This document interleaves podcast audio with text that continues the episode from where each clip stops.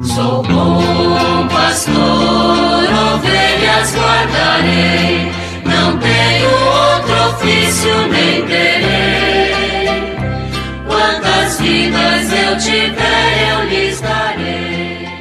Muito bom dia, meus amados filhos e filhas, ouvintes de nossa querida Rádio Olinda. E nesta sexta-feira vamos continuar com a nossa catequese à luz do Catecismo da Igreja Católica. Estamos na terceira parte do Catecismo, tratando da vida em Cristo, no capítulo terceiro, a salvação de Deus, a lei e a graça. E estudando o décimo mandamento da lei de Deus: não cobiçarás as coisas alheias, conforme Êxodo 20, 17. O texto completo nos diz o seguinte: não cobiçarás coisa alguma que pertença ao teu próximo. Tu não desejarás para ti a casa do teu próximo, nem o seu campo, nem o seu escravo, nem a sua escrava, nem o seu boi, nem o seu jumento, qualquer coisa que pertença ao teu próximo. Deuteronômio 5, 21. E chegamos ao número 25, 41,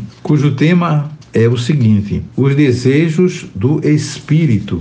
Assim nos ensina o catecismo. A economia da lei e da graça desvia o coração dos homens da ambição e da inveja e o inicia no desejo do sumo bem. Instrui-o nos desejos do Espírito Santo que sacia o coração do homem. O desejo das promessas desde sempre advertiu o homem contra a sedução daquilo que, desde as origens, aparece como bom ao apetite, agradável aos olhos, desejável para adquirir ciência.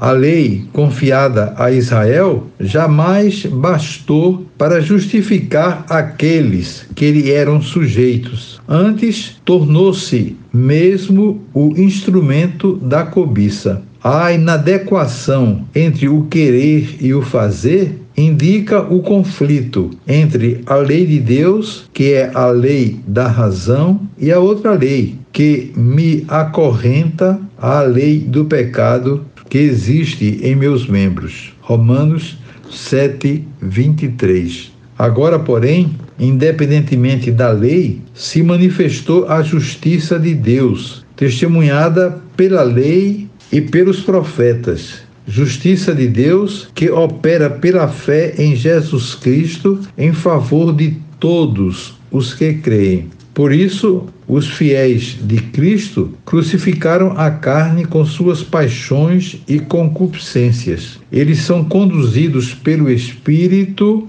e seguem os desejos do Espírito. É de fato o Espírito de Deus em nós né, que vai estar sempre nos dando força, nos encorajando para o bem. Os nossos instintos carnais muitas vezes nos conduzem para outros caminhos, mas não podemos de maneira nenhuma ceder a esses instintos, mas entender que desde o batismo nós somos plenificados né, com a graça do Espírito Santo, a presença de Deus em nós. Nós nos tornamos templos onde habita a Trindade. E é, portanto, o Espírito Santo de Deus em nós que vai nos guiar, que vai nos orientar, sobretudo nas horas em que nós nos sentimos sozinhos, abandonados, desenganados, nós vamos sentir a presença de Deus. Para isso, o que é importante mesmo é levarmos uma vida séria de oração. Nós muitas vezes negligenciamos a nossa vida de oração, mas é a oração que vai nos dar forças né, para superar tudo isso que nós vimos falando aqui.